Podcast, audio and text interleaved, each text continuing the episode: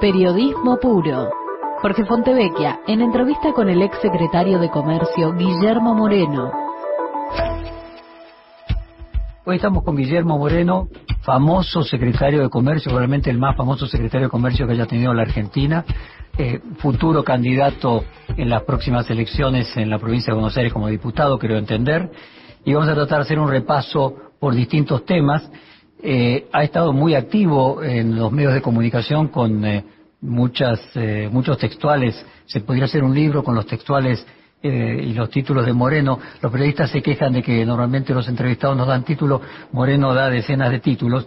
Y quiero comenzar preguntándole uno de sus últimos textuales que dice, se lo vi incluso repetir en varias entrevistas diferentes, eh, Cristina no eligió mal, Cristina eligió al peor. Tal cual. ¿Y por qué?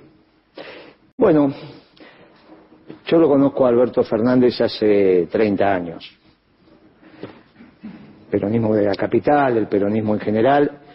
Eh, sé lo que piensa, eh, sé cómo conduce, y este es un Alberto Fernández pleno. Esto es Alberto Fernández. Esto que estamos viendo, que si no cambia fracasa, esto es Alberto Fernández. No es que se esconde algo, no es que está haciendo algo que le parece. Estas es las decisiones que él está tomando devienen de su marco conceptual. Él es socialdemócrata, se lo dijo a usted en una entrevista de estas mismas características, y no hizo más que decir lo que es. Lo sabemos desde hace décadas. Y ¿Usted lo conoció en la universidad, militando en la universidad o directamente no, en el no, peronismo? no, no, yo soy economista y primero estudié ingeniería. Eh, Bueno, pero a lo mejor en la militancia interuniversitaria. no, no, no.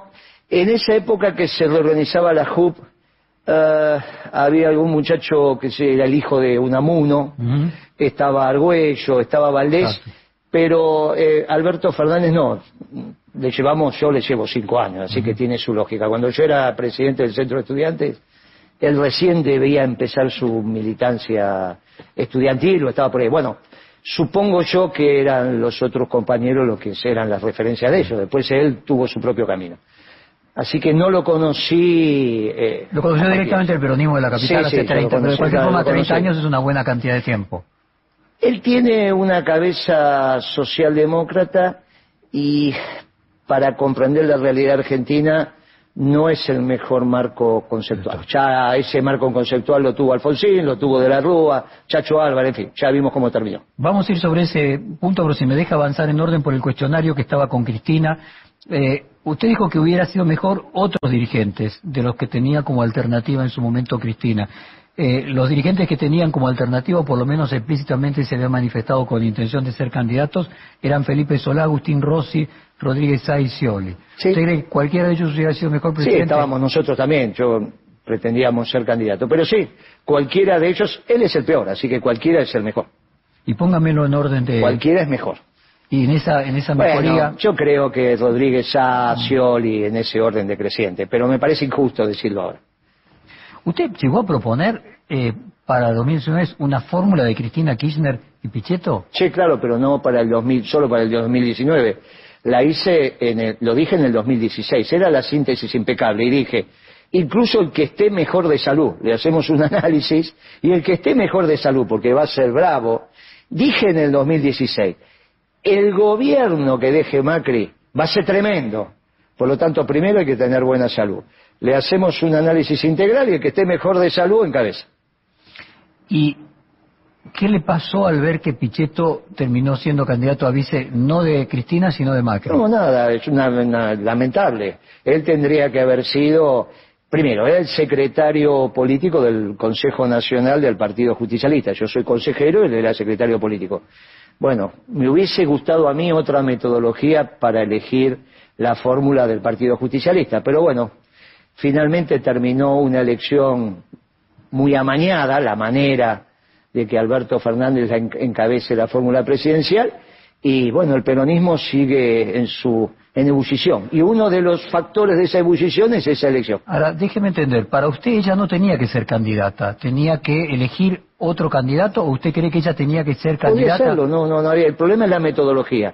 Tenía que ser una amplia mesa donde estuvieran todos los que expresan las distintas corrientes del peronismo. Movimiento obrero desde Barrio Nuevo a Moyano o a Yasky, todos.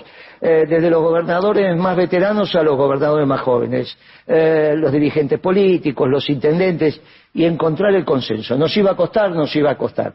Pero hubiésemos encontrado una fórmula de consenso y las políticas, no tengan duda que no hubiesen sido estas, hubiesen sido políticas peronistas. ¿Se equivocó Cristina Kirchner eh, en el 2015 eh, al colocar a Aníbal Fernández de candidato a gobernador en la provincia de Buenos Aires, al colocar a Scioli como candidato a presidente, o al no haber hecho las pasos? ¿Usted vio que hubo un error en la estrategia electoral en el 2015? No, no, yo en ese momento era... Usted estaba en Italia. Estaba, claro, era agregado económico en Italia, no, no, yo creo que ahí tomó las decisiones que estaban al alcance y que podía tomar. Aníbal es un excelente candidato, un gran compañero, lo mismo Domínguez, Scioli era un excelente candidato. Bueno, en ese momento no estaba Rodríguez A, pero Alberto es un extraordinario candidato. En fin, me parece que al peronismo eh, tiene suficiente volumen como para ofertar distintos dirigentes. Me parece que sí se equivoca porque ya el peronismo estaba en ebullición. Una cosa es cuando el peronismo está en ebullición y otra cosa es cuando no está en ebullición. La conducción de Cristina en el 2015, aparte de ser la presidenta, conducía el peronismo, no lideraba, pero conducía. Ya en el 2019 no, de hecho en el 2017 fue por fuera. Está bien, o sea, el Partido Justicialista fue con Randazo, ya eso, muy bien. La metodología por la cual ella decide la, la candidatura no fue la mejor. Y después, la elección del reglamento electoral por parte del presidente del partido, Gioja, y su apoderado Lando, tampoco, porque finalmente lo que pidieron es que los que quisieran ser candidatos para las PASO, la ley dice hay que juntar 33.000 adhesiones, 33.000 avales, lo cual está bien.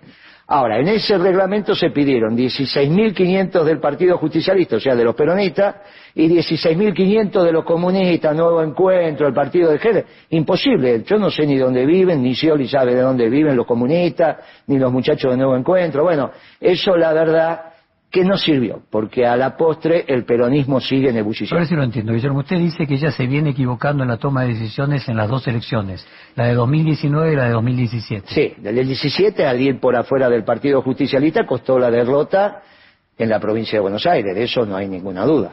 Guillermo, usted dijo... Esto Nosotros bregábamos por la unidad, y la verdad que fuimos desunidos. Usted dijo, esto no lo resuelve Cristina. En esta pareja, si se divorcian, resuelve el hombre el matrimonio Alberto-Cristina es el primer divorcio que va a resolver el hombre. Bueno, una manera de... No dije el primero, ¿no? exactamente, bueno. Eh, por lo menos el textual que yo tengo, pero más allá de que sea el primero o uno de los pocos, eh, es el hombre que va... cuando nos toca separarnos decide la mujer. Pero usted acá lo que marcaba es que es el hombre el que va a resolver y quién tiene la lapicera.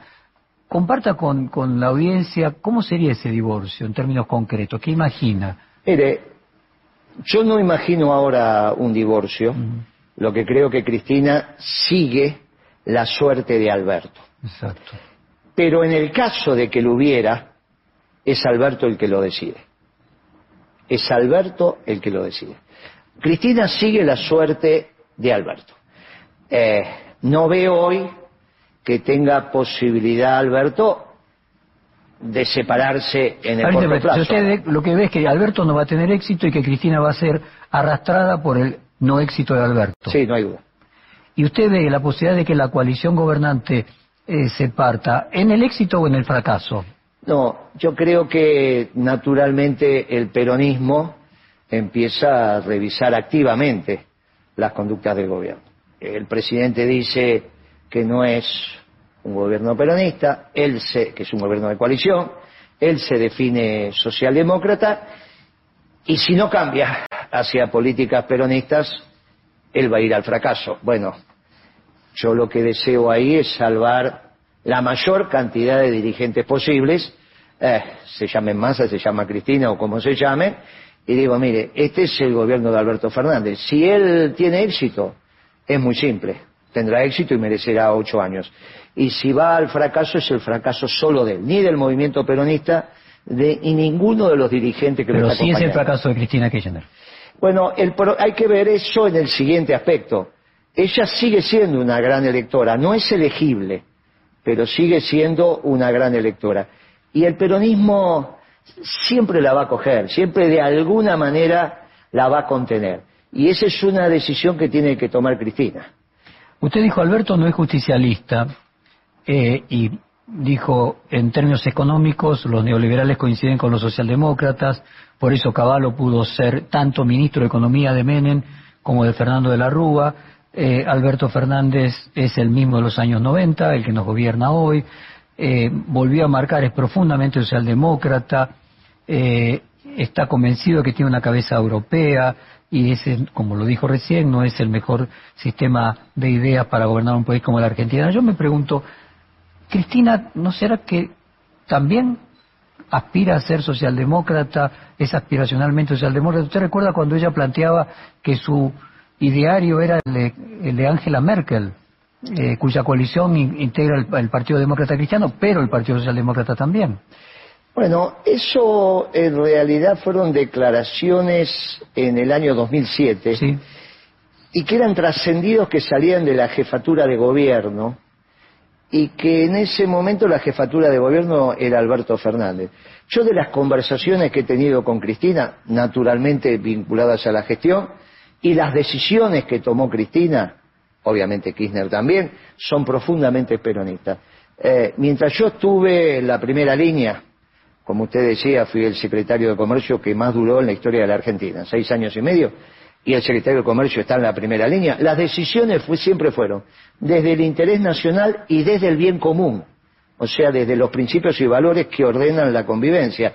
Usted sabe que, entre otras cosas, eh, los neoliberales, los socialdemócratas, los posmodernos ponen en discusión el concepto de bien común.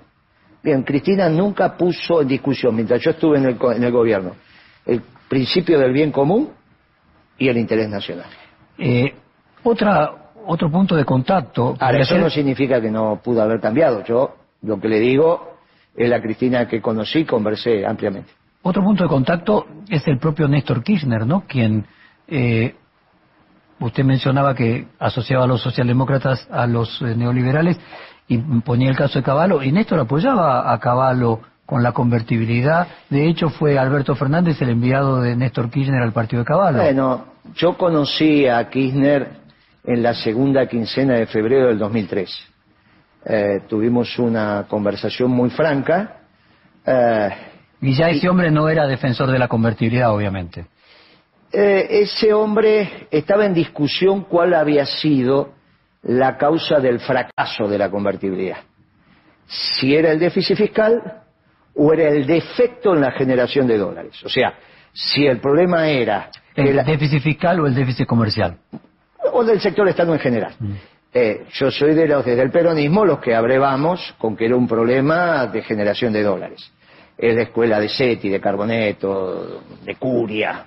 A mí tuve el honor de trabajar con el doctor Curia de agosto del 89 a diciembre del 89 en el Ministerio de Economía. Digamos, había una escuela de pensamiento económico. ¿Y en ese sentido no le parece, Guillermo, que todos los planes han fracasado por eso mismo? Porque el problema de la Argentina ha sido casualmente la falta de dólares. Sin duda que es la Argentina es inmanejable con déficit fiscal primario y es inmanejable si no tenés razonablemente, podés tener un año. Un equilibrio en el sector externo, que no es balanza comercial, es sector externo. en eso, se, arman, eso se arman unas confusiones.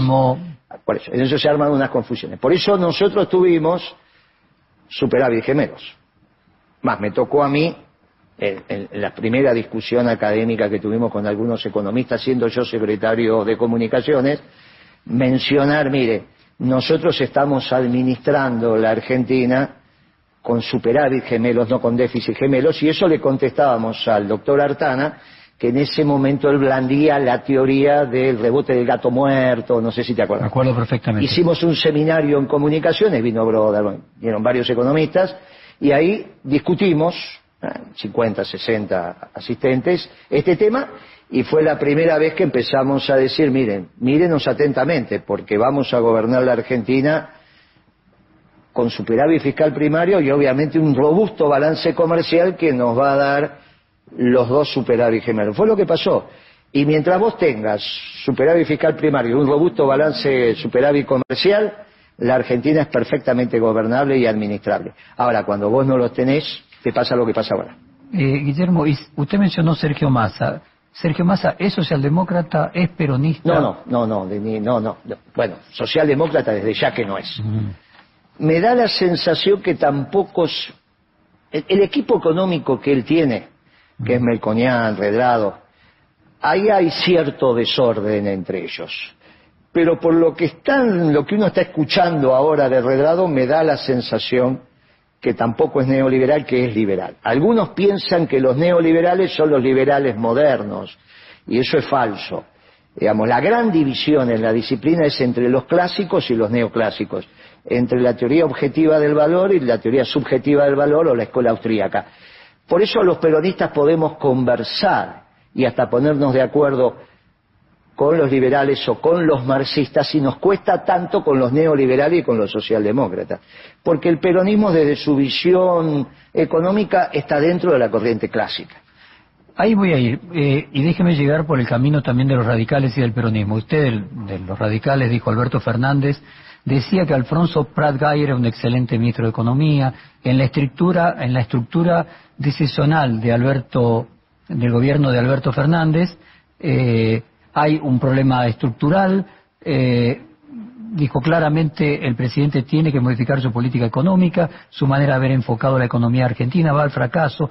Casi es un enfoque radical y ninguno de los gobiernos radicales terminó bien. Raúl Alfonsín, perdón, Ricardo Alfonsín dijera que Ricardo Alfonsín dijera que el plan económico del gobierno era un plan radical, muchos fueron los que nos plantearon la inquietud en ese sentido que ya temíamos y que terminara mal. El presidente pone en el Banco Central a un radical, eh, con las mismas decisiones que se tomaron los radicales en el 85 va a fracasar. Y luego agregó que en la época que a usted le tocó compartir con Alberto Fernández la conducción en la época de Néstor Kirchner, él no estaba por Alberto Fernández sentado en la mesa y sí estaba sentado, estaba callado y la única vez que lo escuchó opinar, dice usted, fue en la 125 para defender a Martín Lustó. Y finalmente dijo, es típico de radical, quise pero no pude. ¿Usted encuentra en el ser radical eh, yo podría decir, las antípodas del ser peronista. Hay algo en la definición de radical, que no sé si lo asocia socialdemócrata, que me gustaría que nos explicara pues, qué es ser radical para entender Esos radicales que estamos hablando son los que ya han sido penetrados por la socialdemocracia, no es el radicalismo de Balbín. En términos coyunturales, digamos, no es lo mismo Moró que el Cotino Siglia. En todo caso, esa línea nacional del radicalismo eh, nosotros podemos conversar, pero no es la que ha estado en el gobierno. ¿Y Alfonsín usted lo coloca como socialdemócrata? No hay duda, él mismo se coloca. Aparte hay que ver su acción de gobierno y la importancia que tuvo por Tantiero en ese gobierno. Lee el reportaje de Jorge Fontevecchia a Guillermo Moreno en Diario Perfil y escúchalo en Spotify, Google Podcast y Apple Podcast. ¿Qué es ser socialdemócrata? Bueno, creo que tiene una definición muy amplia. Yo puedo avanzar sobre donde nosotros la caracterizamos, que tiene que ver con el espacio económico, que especialmente donde se construye esto. Mire, hay una gran división en la economía que antes empecé a manifestarla, que tiene que ver con que cómo se construye el valor de las cosas. A ver. ¿Por qué esa jarra? ¿Por qué el agua? ¿Por qué? ¿Por qué nosotros? Esto. Mire, en algún momento del desarrollo del conocimiento económico, algunos pensaban, franceses sobre todo, que el valor lo generaba la tierra. Entonces, ya mire, es el único lugar donde realmente se reproduce y evoluciona, porque usted pone una semillita y le sale un árbol. Imagínese el valor. Bueno, eso era los fisiócratas. Después había concomitantemente con eso esa historia de vayamos a buscar los metales, vayamos a... La riqueza es el tener oro, el tener el tesoro, el tener... Bueno, esa cosmovisión llevó a los españoles que encontraran las minas de plata y de oro y empieza la decadencia del imperio español. En el mismo momento los ingleses empiezan a definir que en realidad la riqueza es el trabajo. Y es Adam Smith que escribe el libro La riqueza de las, naciones. que el trabajo es el que genera valor. Y esto casi no hay discusión. Sin trabajo no hay nada. Entonces ahí los liberales, los marxistas, los peronistas los peronistas que decimos que hay una sola clase de hombres, los que trabajan, ponemos al trabajo como el ordenador de las cosas. Por eso nos diferenciamos de los rentistas. Y cuando decimos, ¿qué clase social es la rentista? Y son los terratenientes. ¿Quiénes pueden ser terratenientes? Y en la pampa húmeda. Y ahí tenemos una dificultad. Estos no viven del trabajo, viven de la renta. Tenemos una dificultad para armonizar el sistema capitalista. Bueno, muy bien. Hay una gran división que se produce fin del siglo XIX, principio del XX, que tiene que ver, mire, las cosas no cuestan, no valen lo que cuestan producir, sino que en realidad valen lo que estás dispuesto a pagar. No se preocupe por el costo de las cosas, deje de hacer costos.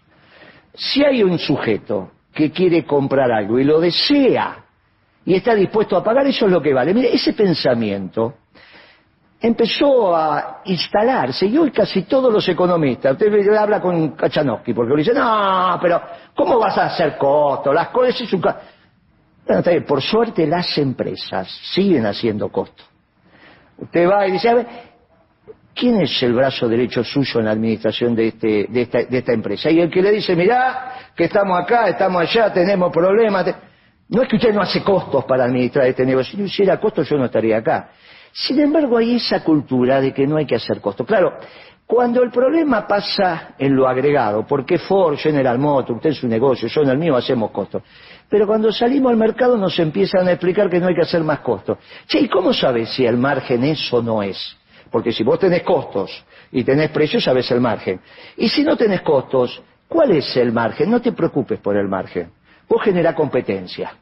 Si vos generás competencia, entonces vos vas, y ahí viene un problema, problema, porque nosotros somos de aquellos que pensamos que la sociedad exitosa es la solidaria, no es la visión anglófila de que en realidad en esa competencia la sociedad es solamente de los más aptos. Esto es una visión extraña, nosotros tenemos otra visión.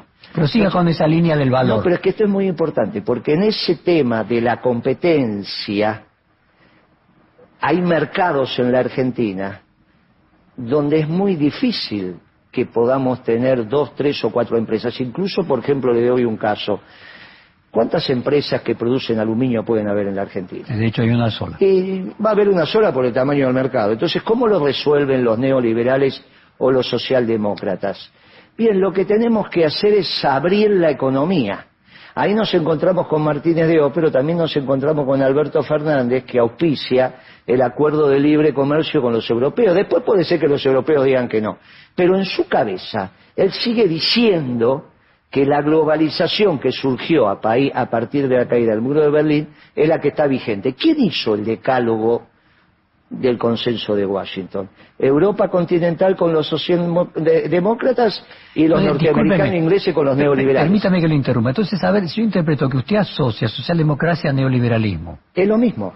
En términos económicos. Ok, entonces, es una cordatio término. Entiendo lo que usted llama socialdemocracia, entonces. Lo que yo entendía por socialdemocracia es aquella definición hermosa del nacimiento en Alemania después de la Segunda Guerra Mundial, de tanto Estado eh, como sea necesario y tanto mercado como sea posible, y de un equilibrio de social y preocupado por la justicia social, que por momentos lo asimilo al peronismo. Pero entiendo que usted marca que hay una socialdemocracia noventista, para decirlo de alguna manera. Si usted en vez de decir eso, mm. de la definición, dice un pueblo libre de un gobierno esclavo, ¿no le parece mejor definición? Bueno, no es económica, es, es, No, pero la del, Estado, la del Estado y el mercado. No, estamos hablando de economía, y no. es lo mismo. Un pueblo libre con un gobierno esclavo. ese gobierno esclavo en un pueblo libre, entonces usted definió el peronismo. Creo que ahí vamos. Y creo que, a ver si voy bien rumbeado. la socialdemocracia es principio del siglo. A ver si voy bien rumbeado. Aquella socialdemocracia que no estaba inventada el neoliberalismo, digamos, lo que usted está planteando en la escuela económica de los 70. La socialdemocracia nace 30 eh, años antes. Aquella socialdemocracia. la socialdemocracia del principio del siglo, la de Schumpeter. Y esa socialdemocracia del principio, del siglo, XX, perdón. Eh, sí, sí, sí, lo entendí bien. No, no. Esa socialdemocracia del principio del siglo XX. La diferencia que tiene con el peronismo, ¿a usted le parece que está basado en la construcción de valor? Aquella vieja idea de una perla en una isla desierta no vale nada y un vaso de agua en un desierto vale más que la casa. Esto es lo que dicen los socialdemócratas. Y esa es una confusión horrible que se produce al interior de la disciplina, porque entonces no tenemos ningún patrón de formulación del valor. En aquella Yo soy lo que dice que el valor deviene del trabajo. En aquella socialdemocracia, y podríamos decir la democracia cristiana europea, ¿se aplican los parámetros de derecha e izquierda o si usted vería a la eh, socialdemocracia más a la izquierda eh, que a el resto de los partidos europeos y fundamentalmente a la democracia cristiana? En, la- en las categorías europeas sí, el problema es si las categorías europeas explican algo. Porque si las categorías europeas no explican nada, es al divino botón utilizarlas. Y en las norteamericanas, por ejemplo, el Partido Demócrata y el Partido Republicano, ¿cómo usted trata de traducirlo a esta ecuación de socialdemocracia, eh, socialcristianismo, peronismo? Es muy sencillo, la acumulación de capital en los gobiernos demócratas, ¿dónde se da? ¿Quiénes son los ganadores del modelo cuando gobierna Obama o gobernaba Clinton? Lo que usted me dice es que el Partido Demócrata está más inclinado hacia la gente que tiene menos No, patrimonio. no, no. Yo le digo que está más inclinado a Wall Street, a la acumulación de capital en el vector especulativo rentístico. ¿Y cómo y no en el sector industrial o de la producción de bienes y servicios. ¿Y cómo, explica. ¿Y cómo explica a los sindicatos, en su mayoría demócratas? Yo explico los sindicatos desde la conformación de una estructura de defensa de los intereses, eh, donde ellos en realidad irrumpen a la en Estados Unidos se está Sí, sí, claro. y porque vienen Además, el primero de mayo, creo, sea, es Usted- el país. tiene que ver con eso con el abordaje ideológico que se arma te dice hoy, mire, usted piensa que Alberto Fernández es un hombre de centro izquierda y usted me dice que sí. No hay ninguna duda. Acaba de salir un documento, un artículo en el New York Times, en el Financial Times, donde hablan del gobierno. Y yo le digo, no, mire muchacho, este es neoliberal, porque es la escuela austríaca de economía. Que después la representación política en términos de clases sean distintas y son distintas, no hay ninguna duda. Pero en la economía son lo mismo, por eso pudieron armar el consenso de Washington. Ahora, con el consenso de Washington puesto en funcionar y el neoliberalismo imperando en Estados Unidos, los trabajadores terminaron votando a Trump o a Clinton. Entonces, a ver, Guillermo, lo que podríamos, claro, lo que podríamos ir viendo es que esta taxonomía eh, tiene dificultades categoriales, o sea, nos hacemos un lío ontológico, porque derecha, izquierda, categorías europeas, pareciera que, so- que son bastante dificultosos poder llegar a, a una definición taxativa. Entonces déjeme entrar por el peronismo, a ver si ahí podemos llegar.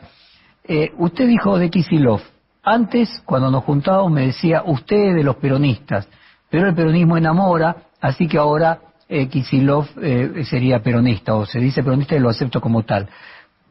Era peronista, No, eh, antes no, decía usted de los peronistas. claro, y, y su visión lo colocaría como socialdemócrata, como... Y ahora dice que es peronista. Como ahora no articula la macro, ahora simplemente es un gobernador, muy importante, porque es un gobernador, no define la política monetaria, no define la tasa de interés, no define la administración de comercio, no define la economía. Eh, Con lo cual, de donde está operando casi que no lo puedo juzgar, porque hoy el centro de la escena lo ocupa Alberto Fernández, pero si él dice que es peronista, es peronista. Ahora, si algún día se vuelve a ser ministro de Economía, usted sabe cómo es, los pingos se ven en la cancha. Pero entonces usted Pero que dice que ahora- no era socialdemócrata, que él era más marxista en su planteo. no hay, mire, él era, la socialdemocracia finalmente absorbe estos marxistas reciclados. Bueno, primero que abandon- compite con el marxismo. No, por, allá, allá, por eso absorbe a la caída del muro de Berlín el, el reciclaje de los marxistas. Mira, hay un video extraordinario. ¿no? O sea, usted ve que ahí se produjo el cisma, en la caída del muro de Berlín. la caída del muro de Berlín termina con uno de los imperios. No, me Usted refiero a este cisma de aquel, aquella socialdemocracia que, por lo No que hay yo duda. veo, Lo que fue empeorando. triunfante. Su visión es que fue empeorando. Lo que queda triunfante es la socialdemocracia vigente a la caída del muro de Berlín. que absorbe las ideas neoliberales de No, Margaret no, Thatcher. que se tienen el mismo origen. Vuelvo. Bueno, pero que las retoma, para decirlo de alguna manera, con más virulencia. Retoma la visión económica de la escuela austríaca. Cuando usted se refiere a la escuela austríaca, ¿me podrías marcar en qué época se está refiriendo a la Principio escuela? del siglo. Principio, Principio del siglo. XX, claro. Muy fin bien. del siglo XIX, principio del siglo XX. Es cuando se empieza a producir esta ruptura epistemológica. Por eso cuando uno habla de Keynes, dice, no, mira, está bien, ¿cuál es la teoría del valor de Keynes? Y ahí... Guillermo, ¿y dónde coloca, usted mencionó claramente a Keynes, ¿y dónde coloca a Keynes en esta... Y bueno, por eso te estoy diciendo, cuando uno habla de Keynes, en realidad la teoría del valor de Keynes es una discusión que no está saldada. ¿Cuál es la que tiene Keynes?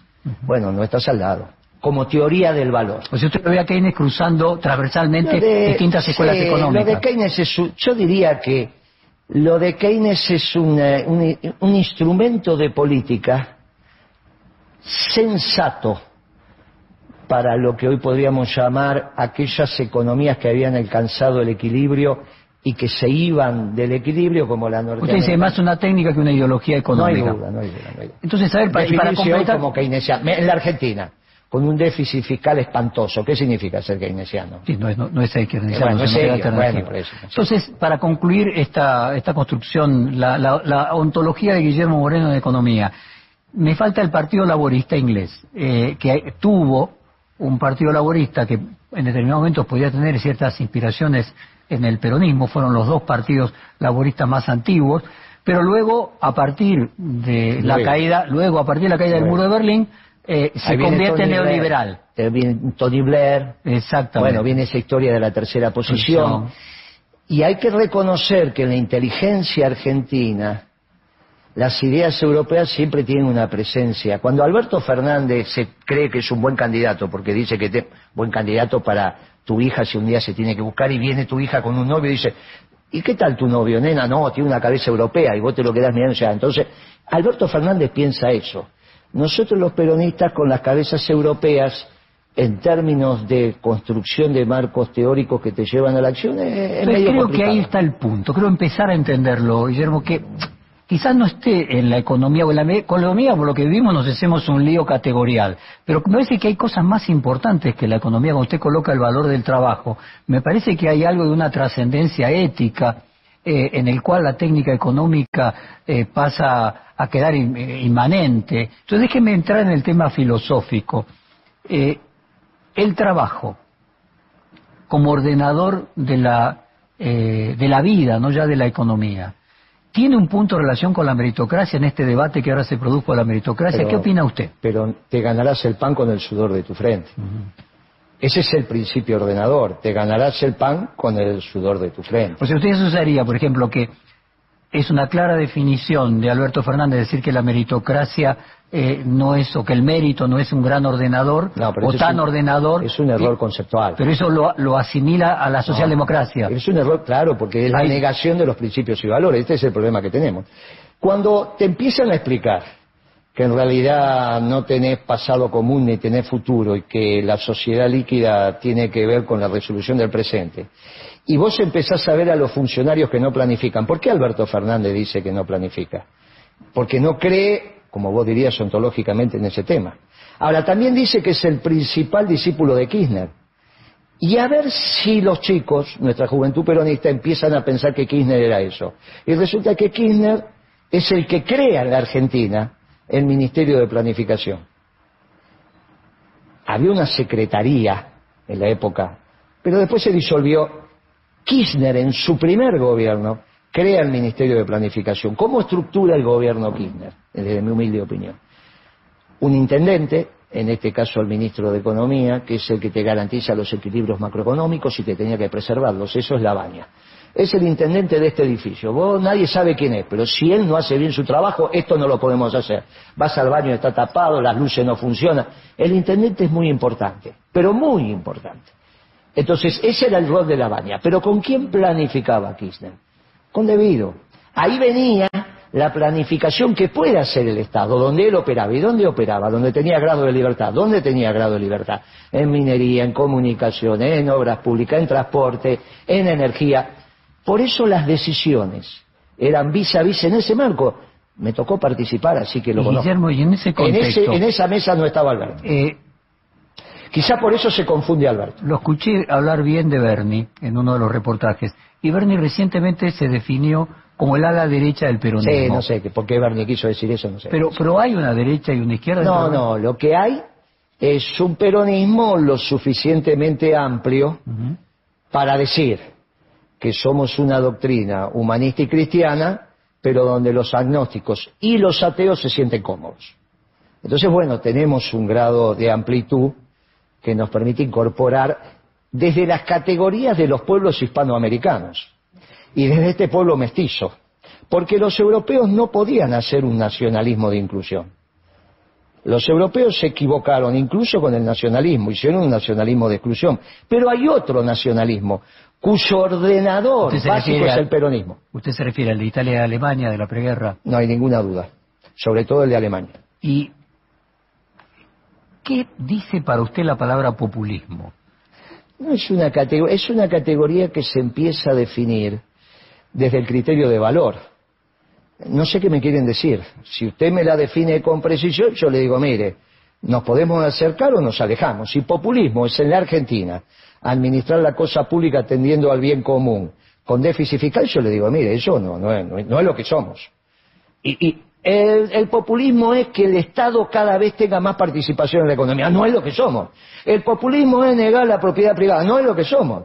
Eh, Perón poco sistematizó en sus escritos sobre el matrimonio igualitario, esto es cierto. Pero sobre el rol del Estado, Perón ha escrito tenemos muy claro los peronistas cuál es el rol del Estado. Por eso dije un pueblo libre en un gobierno esclavo. Y ese nacionalismo inclusivo, usted lo marcó muy bien, que especialmente en, Alemania y también en Italia, preguerra, lo que había era un nacionalismo no inclusivo. ¿Se da en alguna otra parte del mundo? Especialmente en Alemania, ¿eh? Y especialmente en Alemania. ¿Se da en alguna otra parte del mundo? Porque, ¿Sabe por qué no? Porque somos el único pueblo nuevo, los americanos. Y es el pueblo, este pueblo mestizo extraordinario, de la confluencia o fusión de tres grandes poblaciones, la indígena, la europea y la africana. La indígena, la europea y la africana. Pero somos un pueblo nuevo. No somos ni africanos, ni europeos, ni indígenas. Somos un pueblo nuevo. Ese pueblo nuevo de brazos abiertos es lo que recibe. Y, y solo esos pueblos nuevos podían crear un nacionalismo de inclusión, de brazos abiertos, de construir puentes. Que sería el, nuevo nacionalismo lo crea un pueblo nuevo. No hay alternativa, porque son las nuevas categorías. De Latinoamérica, ¿dónde encuentra usted un paralelismo con el Y hay, hay posibilidad. El, primer Lula, el primer Lula, lo tuvo con los peruanos, lo tuvo con los bolivianos. Puede tenerlo, puedo tenerlo con Getulio Vargas en algún momento en Brasil. Hubo hubo arraigo del nacionalismo de inclusión. Pero estas categorías son muy importantes. Yo le recomiendo, si me permite un consejo, que lea, que lea eh, lo que el, el Papa manifestó. En la primera misa en castellano que se rezó en San Pedro, en el Vaticano. Estaba Patricia Sosa y estaba el hijo de Ariel Ramírez, fue esa interpretación maravillosa de, la misa criolla del padre de Ariel Ramírez. Fue un momento único. Estaban muchos obispos de América y era en conmemoración a la aparición de la Virgen de Guadalupe en México. Eh, la humildad de su santidad es extraordinaria. Es cuando uno dice, solo un pueblo nuevo puede generar ideas nuevas. Y es esto lo que estamos transmitiendo. Si yo lo puedo entender, y en una traducción para los no peronistas, eh, entre los que se deben incluir una enorme cantidad de los lectores de, perfil, usted marca una, una frontera donde podría estar la esencia en el valor de lo nacional. No hay ninguna duda, pero con inclusión, haciendo puentes. Sí, sí, sí, entiendo, pero lo nacional sería, uno podría la socialdemocracia... Por eso, por eso su santidad, disculpe que lo conte, por eso su santidad en esta, obviamente que hay una casa común, pero en esta casa común llamada Tierra, él diferencia entre la globalización, cuya figura geométrica es la esfera, ¿qué tiene de particular la esfera? Que todos los puntos son iguales y equidistantes del centro. Yo le giro la esfera y usted si no marcó el punto no sabe cuál es el punto donde, que estaba mirando. Y la cambia por el poliedro, donde dice, cada superficie de este poliedro es un pueblo indispensable para completar la figura. Entonces, indispensable para Lo que usted está diciendo es que para poder entender la definición de lo que usted considera peronismo, y apelando a esta metáfora de Francisco respecto al poliedro y, el, y la esfera, eh, me viene a la mente que eh, para los griegos clásicos el círculo era la figura más perfecta. Lo que usted está planteando es que hay un universalismo que reconoce la diferencia. Lógico. Ese sería el punto. Se- no es que la uniformidad, es la unidad. Es la- está. Claro. Entonces, que la diferencia en la socialdemocracia Y es el neoliberalismo, lo que usted ve es que hay una uniformidad. Y eso fue la globalización, por eso lo pudieron hacer juntos. Tanto los socialdemócratas como los neoliberales plantean que su esquema axiomático Ponen es los marxistas también ahí en esa idea universal. en esto tiene que ver, sí, desde ya, pero con el hecho de clases. Y los liberales también. Sí, pero en este punto y en este punto universal. los únicos distintos somos nosotros. Muy bien, donde respetamos lo singular en la unidad. Ahí está, ya lo entendí entonces. ¿eh? Vamos entendiendo Todas economía, otras- vamos entendiendo filosofía. Casi que cuando terminemos esta entrevista, Hace un libro, Moreno, usted. no, no, Eh, sería entonces- mucho mejor. entonces, Pero no voy a hacer el chiste de siempre porque te, te- te resultaría irrespetuoso y no. Y la Bueno. verdad que la, la entrevista viene con mucho respeto. eh, Lo cual te pregunta- agradezco. aparte, una ¿eh? pregunta- Y te agradezco la profundidad, ¿eh? Bueno, Porque esto más. cuando vayan a Europa, escúchame, van a hacer seminarios. ¿Sabés lo que cuesta que entiendan que nuestra confrontación con los terratenientes en tanto y en cuanto no se puede retribuir el título de propiedad no tiene que ver con ese nacionalismo surgido principios del siglo XX, que son los que resolvieron en Europa continental el tema de las grandes superficies y, y la retribución a ellos. Le dejaron, le dejaron los honores, pero le sacaron los fierros. ¿Se entiende lo que y digo? justo con eso, le iba a preguntar, otro de los temas ¿Se de lo actualidad- que dije? Sí, ¿no? Lee el reportaje de Jorge Fontevecchia a Guillermo Moreno en Diario Perfil y escúchalo en Spotify, Google Podcast y Apple Podcast. Periodismo puro. Jorge Fontevecchia en entrevista con el ex secretario de Comercio Guillermo Moreno. eh, usted tiene una, eh, yo diría, toda una cosmovisión eh, muy bien armada y, y muy particular. eh, y yo quiero ir sumándole partes a esa cosmovisión. Me queda el tema de la tierra. Usted que marca con mucha importancia ese tema, ¿qué le pasa al ver hoy las tomas de tierras en la provincia de Buenos Aires? ¿Qué... Y lo primero me da mucho dolor. Por eso yo dije, ese es un tema presidencial. decir que primero había que pedirle disculpas a esa. Exactamente. Ese es un tema presidencial porque es un tema de seguridad. Y yo lo que creo que el presidente tiene tres grandes temas. Seguridad, economía y relaciones internacionales. Perón decía que el presidente se tenía que ocupar básicamente de las relaciones internacionales. Pero dada la emergencia en la que estamos, seguridad y economía es fundamental y es el trabajo del presidente. El presidente tiene que dividir su jornada de trabajo en esos tres temas. Por lo tanto, el tema, el tema de la toma de las tierras, prima facie, hay un avance sobre el derecho de propiedad, por lo tanto hay un tema de seguridad.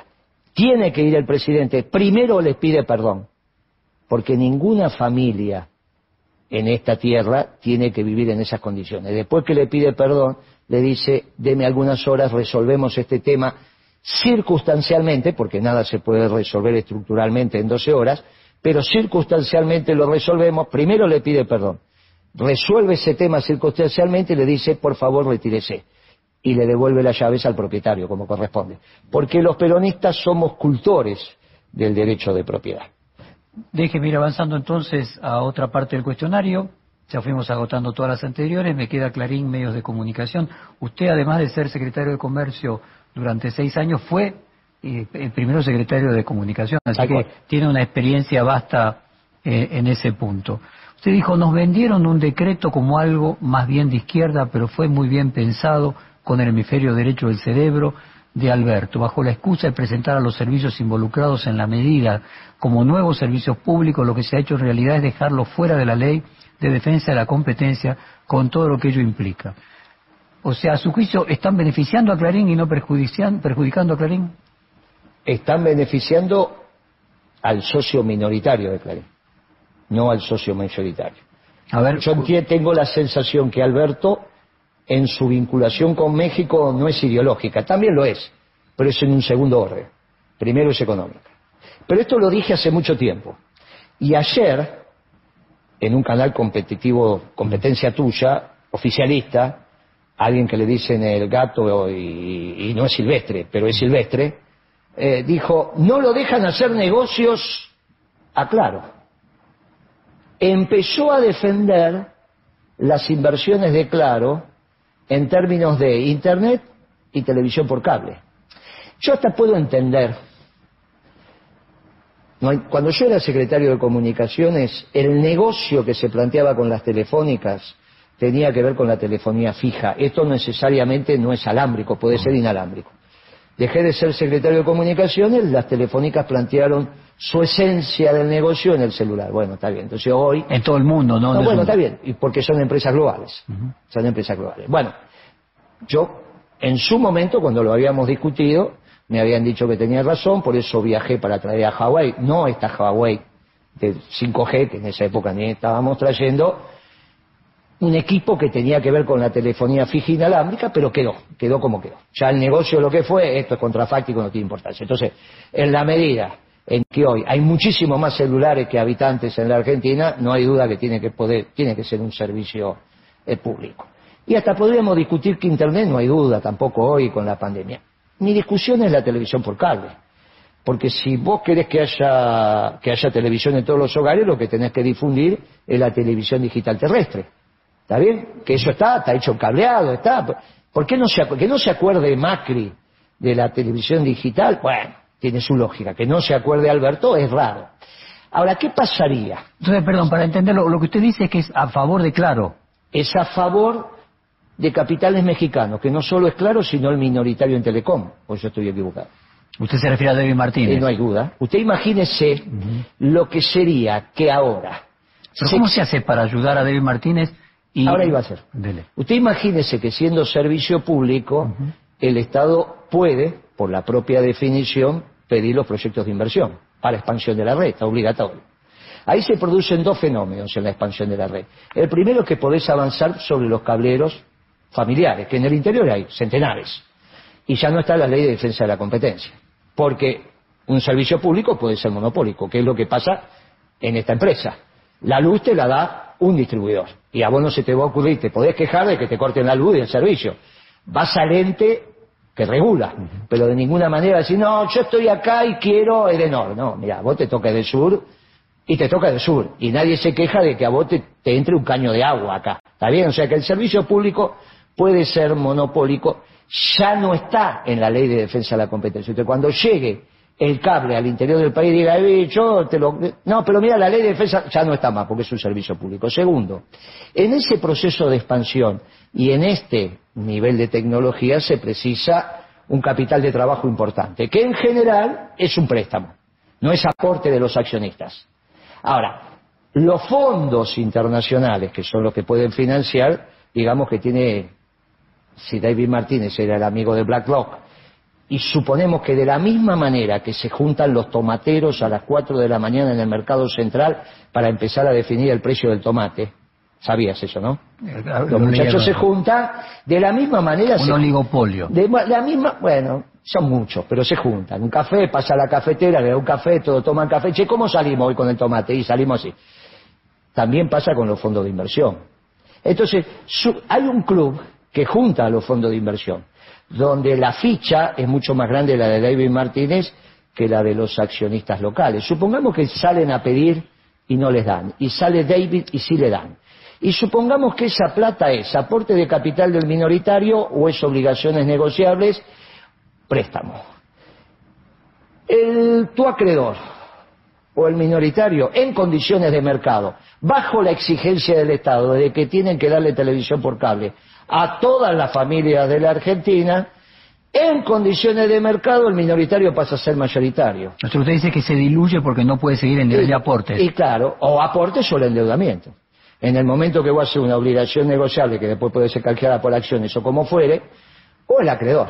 Bueno, vos ya lo viviste esto en el 2002 cuando tuvieron que sacar la ley cultural, ¿te acordás? ¿Te acordás de la ley cultural? Precisamente porque era, porque el acreedor en ese momento se podía quedar con el negocio Clarín. Ahora entonces, su planteo es que busca atacar a Clarín favoreciendo a Debe Martínez para que pase a ser mayoritario dentro de Telecom. Esta es mi sensación, porque ese decreto está muy bien hecho. Tan bien hecho como el decreto de Macri que sacó el 29 de diciembre de 2015 a los 15 días de haber asumido, porque tenés que descontar las navidades y demás. Un decreto de 15 páginas, porque en eso los muchachos era 2015, vamos a hacer de 15 páginas un decreto que Macri no estaba en condiciones técnicas de hacer ni su equipo. Todavía no sabía ni dónde estaba el baño de la Casa Rosada. Con lo cual, está claro que alguien le llevó ese decreto a Macri, que es cuando disuelve el AFCA, crea la ENACOM, y una serie Sí, de cosas fusiona más. comunicación. Una, se- una serie de cosas más. No, perdón. Si usted lee este decreto, está también muy bien hecho. Y contradice los decretos de Alberto, que no están bien hechos. El caso de Vicentín es típico. No hay una formulación técnica detrás de los decretos de Alberto que usted diga acá hay Dice que está hecho por otras personas. y los dos hasta me parece por el mismo. Si usted lee, hace un ejercicio de comparación, usted acá tiene periodistas muy hábiles, ponga los dos decretos, era un viejo ejercicio que hacíamos en la, en la facultad. Y- Te, da- te repartían volantes, vos le tapabas el encabezado y la firma, y leyendo tenías que decir de quién era. Análisis del discurso. Y dígame una cosa, ¿y quién sería esa persona que hizo los dos? ¿Qué organización? No, bueno, no sé, pero ¿cuánto hace que está David Martínez qué- en la Argentina? Desde FinTech, ¿cuánto hace que está? Sí, sí, previo a eso. eso, bueno, entonces, que hay capacidad en las empresas al margen del Estado para influir, no hay ninguna duda. A ver, eh, porque a usted le tocó también ser la cara Ahora es una visible. hipótesis, ¿eh? lo vamos a ver en el ejercicio. A mí me llama mucho la atención que esto que planteé hace algunas semanas, ayer, el gato, que no es silvestre, dijo, pero no lo dejan a, a claro. No lo dejan a claro. Invertí, mire lo que están haciendo. Eh, Ahí se empieza a reflejar la primera comprobación de lo que estoy diciendo. En el pasado se Y que es asignaba... cierto, perdón, y que es cierto que Alberto escribe con la izquierda, pero naturalmente piensa con la derecha en términos de categorías europeas, eso es obvio, porque es... A usted le tocó, como decía, eh, enfrentar la guerra contra Clarín en su momento, y me pregunto, Alberto Fernández, ese, en ese contexto, ¿era justo que lo consideraran aliado de Clarín o no? Lo dijo Cristina, no, no lo dije. Ella escribió... ¿Y usted, ¿Y usted qué piensa? Mire, yo fui secretario de, de Comunicaciones y el último acto de gobierno de Kirchner tuvo que ver con la Secretaría de Comunicaciones. Yo no vi ninguna guerra ahí. Sería injusto que le dijera sí, vi una... No, no tuve ningún No, inconveniente. respecto, respecto de Alberto Fernández y la relación con Clarín. No, eso era evidente. Porque te O sea, coincide con lo que decía Cristina. Pero ¿cómo? Te lo decían... ¿Y ahora se rompió? Escúcheme, Sí. me lo decía Rendo a mí. Rendo usted sabe quién es. Sí, el- bueno, el actualmente presidente de- Mire, yo vengo a hablar con usted porque es secretario de Comunicaciones, necesitamos todo eso. Nuestra relación política es a través de Alberto Fernández, lo cual no está ni bien ni mal. En ese momento siempre. Para eso estaba el jefe de gabinete. Y dígame, en ese contexto, lo que usted percibe es que este decreto es un rompimiento de esa relación. Sí, sí, yo no tengo dudas. ¿Y a qué lo atribuye? Yo creo que ahí empieza la prueba de amor incumplida de Alberto Fernández. Le exigen una prueba de amor y en esa prueba de amor él creo ¿Y la prueba que de amor qué sería? Romper y- con Cristina. Y bueno, claro. Y entonces al no, esa es la tensión que le están poniendo y en esa tensión la pelea comienza pero no se sabe cómo sigue y, y finalmente empiezan las agresiones o las calificaciones de Clarín, el auspiciar ciertos hechos contra el gobierno y Alberto contesta. Y contesta con esto, pero a su vez contesta con algo que ya tenía debajo de la manga, no es que no lo tenía. ¿eh? De ahí la fíjese lo que, está, lo que está contando, ¿no? Y déjeme ver si lo puedo, puedo construir eh, una, de forma metafórica, eh, reconstruir el mapa. Ahora yo te hago una, antes que me pregunte, ¿puedo hacer una? Claro. En esto que estamos discutiendo, yo no tengo posición acabada, pero quiero saber la tuya porque valoro tu pensamiento. ¿Va el viejo dicho, más vale, con, más vale malo conocido que bueno por conocer o no? ¿Sobre quiénes? Sobre el 690 que estamos hablando, sobre lo que estábamos hablando. No, yo estaba encaminándome a ver si puedo de esta forma responder su, su pregunta. A una estructura más amplia, podríamos decir la estructura más amplia de poder, que trascienda la economía, que incluye la política y aspectos míticos, religiosos del funcionamiento de una sociedad. Percibo que en la grieta, que evidentemente es, eh, más allá de como uno lo denomine, la polarización es algo que evidentemente marca eh, la política argentina en los últimos años, Macri no es el actor principal. Pienso que Macri es apenas un significante y que la gente que hace los banderazos no lo hace defendiendo a Macri, lo hace en contra de Cristina. Al mismo tiempo pienso que esos banderazos no los hace en contra de Alberto Fernández, es en contra de Cristina. Por lo que digo que es Cristina el actor, uno de los actores principales, el actor principal de una parte de esta polarización. ¿Quién es la contraparte? Déjenme seguir en, en la, eh, en la conjetura, así le hago la pregunta completa. Intuyo que Macri no, Intuyo que Horacio Rodríguez Larreta tampoco alcanza a ser, son meros significantes del anticristina. ¿Es Clarín, es Mañeto, podríamos decir, desde su perspectiva, la otra, el otro vértice de, ese, de ese polo? No, ¿Quién eso es? es una lectura. Yo, obviamente, mis análisis políticos tienen el vicio de mi formación de base.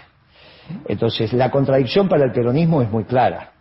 Es pueblo antipueblo, es patria ¿Y antipatria. quién sería el antipueblo? ¿Quién Y la antipa- Argentina? Son, son solamente mil familias. Son solamente mil familias. Son 10 millones de familias contra mil familias. Son los terratenientes en la pampa húmeda que viven del alquiler de la tierra. Y eso no tiene resolución técnica. Mientras el costo de los alimentos esté influenciado por el alquiler de la tierra, no tengo solución. No tengo, no tiene solución técnica. Se resolvió esto en Inglaterra, se resolvió. Entonces- se resolvió esto en Europa, se resolvió. Hay que resolverlo en Argentina. ¿Y qué rol le asigna a Por los eso mi artículo del lunes, este que acaba de pasar, ayer, Y- diciendo, miren, vamos a resolver este tema de los costos del alquiler de la tierra en el, en el precio de los alimentos. No tiene solución. Un tercio, un tercio del costo de la leche, cuando la usina lo compra en la puerta del tambo, va al dueño de la tierra. De lo que recibe el productor, un tercio se lleva el dueño de la tierra. Además de haber sido secretario de Comercio como secretario de Comunicación, ¿qué papel juegan los medios en esa representación de lo que él denomina el antipatria o el antipueblo, que serían mil familias? ¿Los medios de comunicación juegan algún papel en eso? Mire, los juegos, lo- lo- los medios de comunicación juegan su papel. Humildemente, queda feo decirlo acá, pero no me parece que sea tan relevante. Eh, no me parece. Yo creo que ahí se maximizó un conflicto que no está. Me parece que son unidades de negocios, que hay que respetarlos, que hay que dejarlos, que hay que dejarlos que evolucionen. Eh, alguna vez en un congreso del Partido Justicialista, el primero que se hizo durante el gobierno de Macri, algún hoy es senador dijo a nosotros nos ganó la elección Mañeto. Nadie ratificó eso ni fue aplaudido el congresal que dijo eso. Nosotros perdimos la elección contra Macri eh, a ley de juego y creo que no hay muchos antecedentes de un oficialismo que haya perdido la elección por un punto, ¿no? Porque fueron dos, pero vos sabés que los votos son como la plata, lo que no tiene uno la tiene el otro. Bueno, entonces entremos en su candidatura. ¿Quién gana el 2021 las elecciones? Eh, ¿Crece el oficialismo? ¿Crece la oposición? Depende quién sea el oficialismo. Eh, porque esto está en discusión. Depende quién sea el oficialismo. eh, si ahora el presidente empieza a tomar decisiones en el marco conceptual peronista, la va a ganar el peronismo. Y si no, va a ser muy complejo.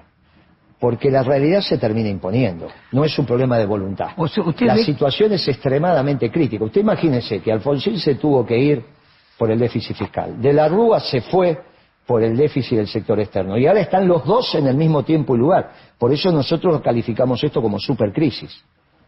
Y tenemos que evitar la hipercrisis. ¿Usted la ve peor que la del 2002? No hay ninguna duda. No hay ninguna duda. Peor que la del 2001, peor que la del 89. Porque Una combinación de las dos juntas. el- exactamente, por eso es una supercrisis. Lo que hay que evitar es la hipercrisis, que es la anomia. Y ese es el desafío que tenemos todos, incluidos los terratenientes, porque los terratenientes son terratenientes en tanto y en cuanto funcione la Argentina. Es- los terratenientes no son banqueros. Después hay algunos muchachos de Flaxo que empiezan a hablar en términos marxistas, y entonces dicen que el capital concentrado, diversificado, bla, bla, bla, bla, bla, bla. Entonces terminan diciendo que algún muchacho que es dueño de la anónima y porque tiene algunas acciones en un campo, entonces es terrateniente. muchachos, déjense de broma. Los terratenientes son los terratenientes en la pampa húmeda. Ellos solamente siguen siendo terratenientes mientras los frutos de esa tierra lleguen al puerto y se puedan exportar. Y para eso la Argentina tiene que funcionar. ¿Usted En eso es muy importante los editoriales que están sacando la Nación. ¿eh? Cada vez que la Argentina entra en una crisis profunda, la Nación se da cuenta, después sigue su camino. Pero lo sacaron a escribir de vuelta a escribano, no sé si, bueno, valga la redundancia. Está escribiendo de vuelta después de mucho tiempo. Y cuando no está dice- escribiendo cosas menores. ¿eh? Y cuando usted dice que están muy buen, muy buenos, ¿a qué se refiere? Que concretamente que creo que empiezan a entender el rol de la nación.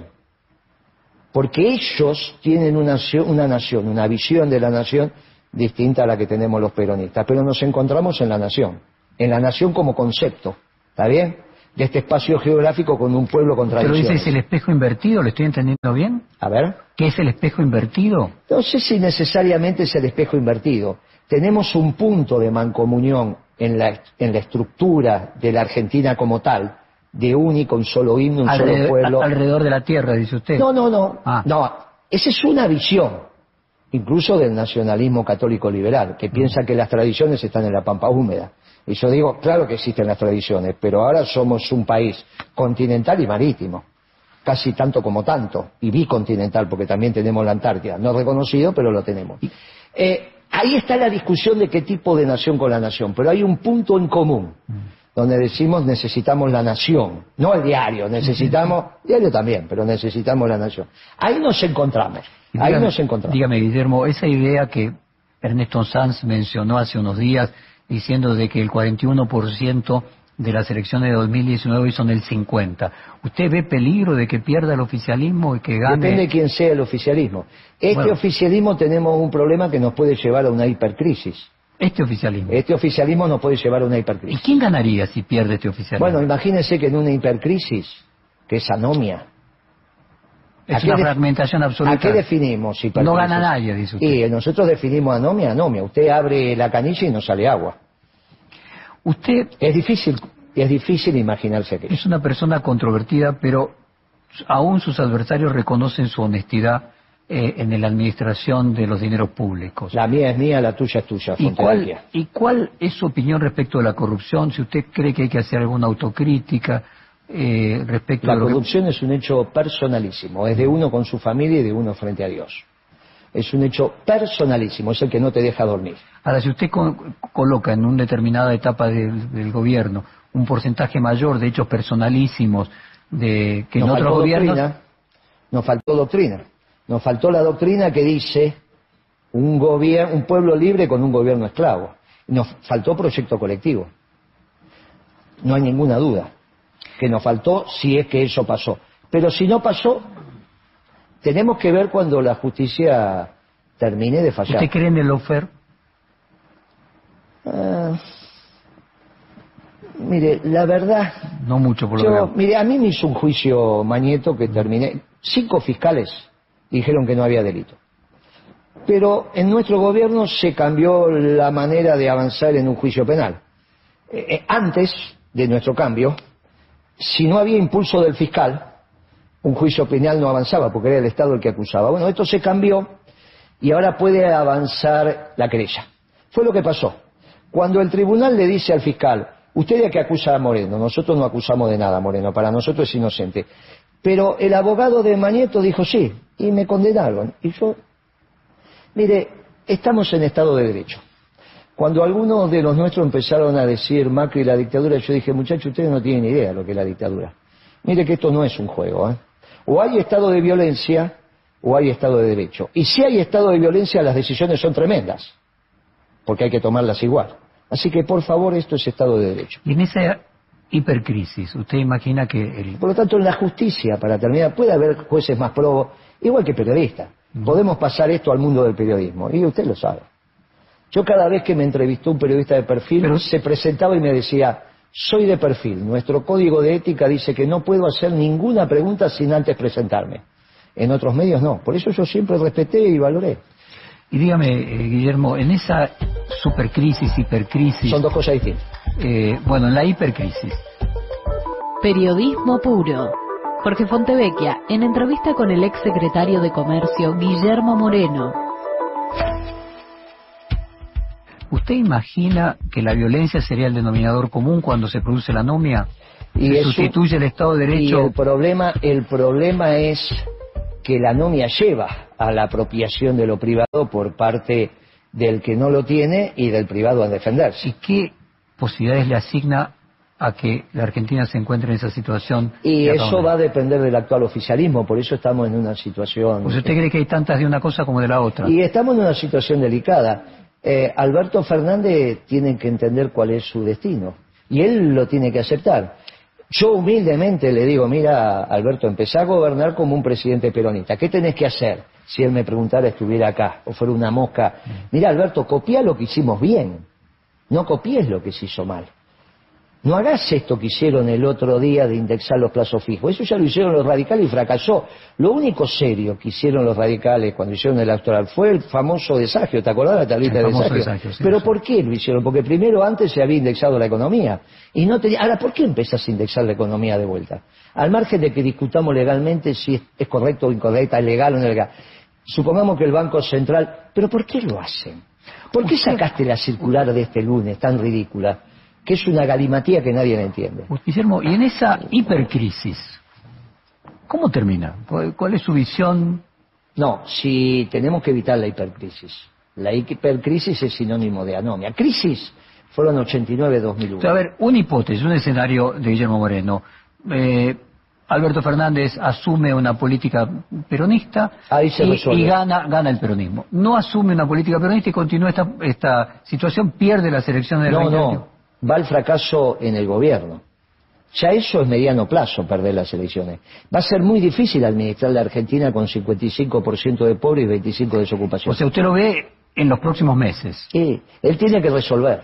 Y en esa hipótesis, imagine, fracasa el gobierno, usted también había dicho antes, fracasa Cristina, ¿qué habría? Una No, asamblea... Cristina no fracasa, corre Lo- la suerte, que no es lo mismo. Exactamente, bueno, No lo arrastra el fracaso de Alberto Sí, no Fernández Cristina. alternativa, eligió algo, Y hecho Entonces, hecho. yo me imagino en una asamblea legislativa, porque fracasa el presidente, arrastra a la vicepresidenta, tendría que ser el presidente provisional del Senado o el No, presidente eso para, llamar, eso para llamar a la Asamblea Legislativa, ¿no? Bueno, y si no, ¿cómo sería? Y bueno, por eso se convoca a la Asamblea Legislativa, pero uno tiene la esperanza. Y ahí Pero se elige por los votos. No, pero antes de...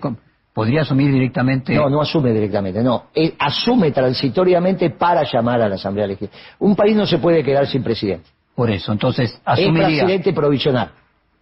Hasta que la Asamblea Pero podría Legislativa... continuar como presidente Si lo provisional. ratifica la Asamblea. O podría, exactamente. No, bueno, pues eso es ¿Y discusión. usted ahí ve a Massa como eh, alguien que podría ser prenda unión de esos elementos? yo creo, Massa es un dirigente joven, importante.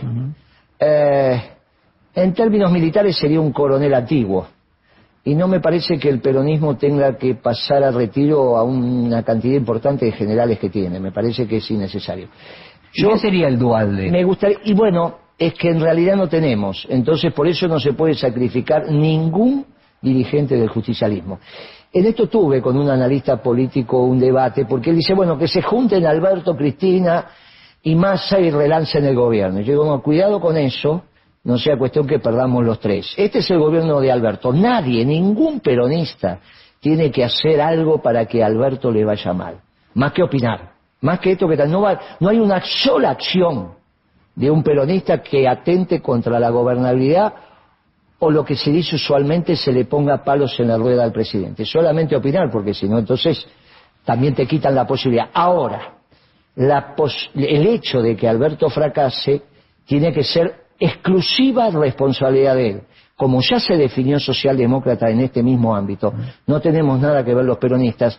Y si bien Cristina corre su suerte, no deja de ser la gran electora, aunque no elegible. La gran electora, aunque no elegible. ¿La baña lo ve ahí? El- Bueno, Labaña era, mi, mi- era el hombre que yo proponía para el, el gobierno de transición en la época de Macri para encontrar los equilibrios macroeconómicos y que el gobierno que surgiera ya tuviera dónde caminar.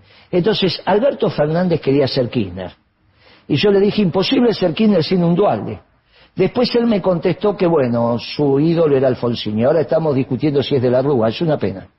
Y dígame, la otra alternativa es que eh, tenga éxito Alberto Fernández, que para tenerlo de acuerdo a su visión es que siga la doctrina peronista. Claro. Recuerdo haber leído que usted mencionó que cuando ambos coincidían en el gobierno, él le dijo que de las 20 verdades peronistas habían quedado vigentes solo tres. Sí. Y en el reportaje que usted menciona, en el que él dijo que era socialdemócrata en este mismo ciclo, él dijo que lo eh, Gusto lo había marcado más que las 20 verdades peronistas. Sí. ¿Cuáles son esas tres que él dice No, que no se la quedaron? pregunté, me levanté y me fui. ¿Y cuáles cree usted que serían las esenciales que tendría que tener?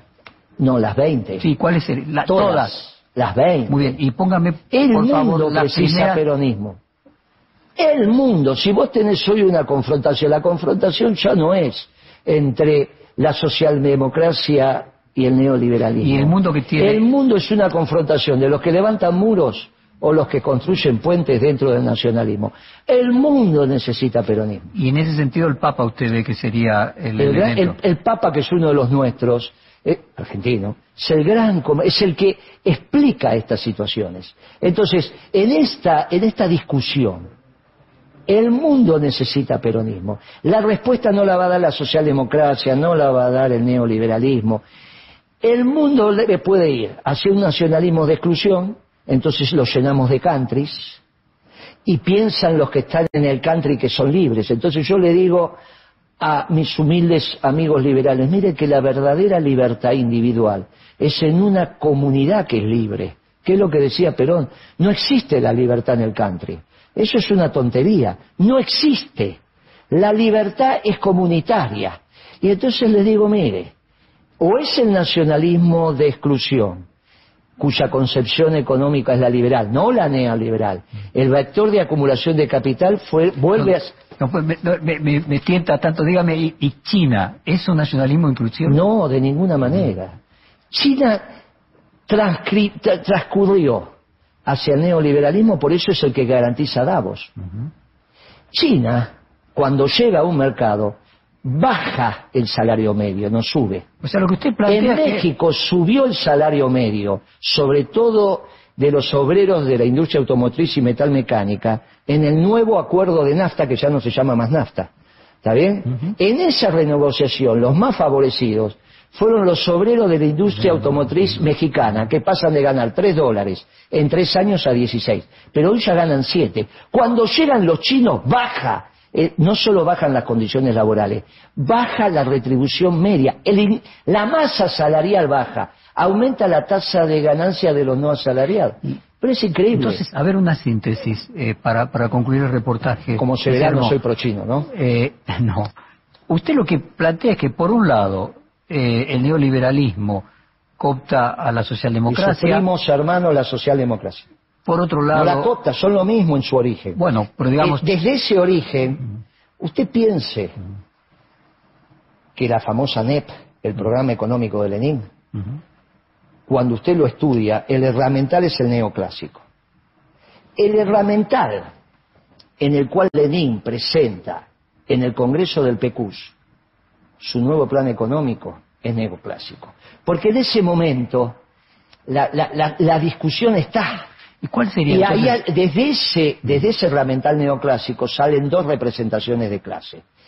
Los que siguen representando a la burguesía, entre comillas, entonces se llaman los neoliberales, cuando no tienen nada que ver con los liberales. Y este pseudo progresismo, que son los nuevos ricos y que se apropian la plata, pero no tienen ningún inconveniente porque dicen que son socialdemócratas. Todos los empresarios que usted conoce, ricos en la Argentina, salvo los clásicos, Le van a decir que son socialdemócratas. ¿viste? Ahora dígame una cosa, para concluir. Usted dice entonces que por un lado los socialdemócratas, eh, los eh, Tony Blair y los eh, laboristas en su evolución, eh, en Estados Unidos el Partido Demócrata y los chinos, hay un neoliberalismo económico mundial. Y que Yo hay algo nuevo. austríaca, pero si usted quiere llamarlo neoliberalismo, Eh, la escuela austríaca. Y usted plantea que es el Papa el representante del el nuevo nacionalismo inclusivo que solo podía nacer en una tierra nueva que es en Latinoamérica. como doctrina. ¿Sí? Por eso es tan importante que el peronismo sea exitoso en la Argentina, porque no hay contagio más intenso que el contagio del ejemplo.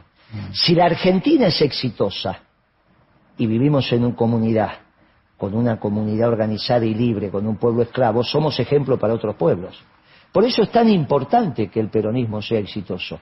Y por eso es tan importante que si lo que fracasa es Alberto socialdemócrata, lo señalemos con el dedo. O sea, Miren suerte- que no tenemos nada que ver nosotros con Usted él. ¿eh? dice que la suerte de la nueva economía mundial depende de que la Argentina el peronismo vuelva a tener éxito. Y no hay duda, porque si no va a ser exitoso el nacionalismo de exclusión. Va a haber múltiples muros en todo el mundo. Dice que fracasa el neoliberalismo y que hay. Ya fracasó el O que va a haber en el Si no, no futuro, sería termina- terminará de fracasar y solamente va a haber o, ne- o nacionalismo de exclusión o nacionalismo de exclusión. imagínese, es impensado, incluso en la Alianza para el Progreso de Kennedy, que pudieran en Davos juntarse 100 familias que tienen la mitad del ingreso mundial o algo parecido. Es impensado. Es obsceno. La concentración de la riqueza que se dio en esta globalización es obsceno. Bien, pero no le resuelve la socialdemocracia porque ayudó a que esto sea así, ayudó a la concentración del ingreso. Por eso Caballo es el fiel exponente de dos gobiernos, pero la misma política económica, uno neoliberal y otro socialdemócrata. Quisiera seguir conversando ahora, pero se nos acabó el tiempo. Muchísimas gracias, no, Guillermo, tomar de una hora. Muchas yo le agradezco mucho a usted y, bueno, a disposición. Y le agradezco profundamente. Muchas gracias. Eh, también se lo agradezco a la Nación. Eh, el suyo es el diario, lo leo todos los días, el, sitio y los diarios los fines de semana, pero la Nación también. Eh, yo y, y, digo, tienen que estar porque expresan y usted enriqueció el debate con su medio, así que yo se lo agradezco. Muchísimas gracias, Guillermo.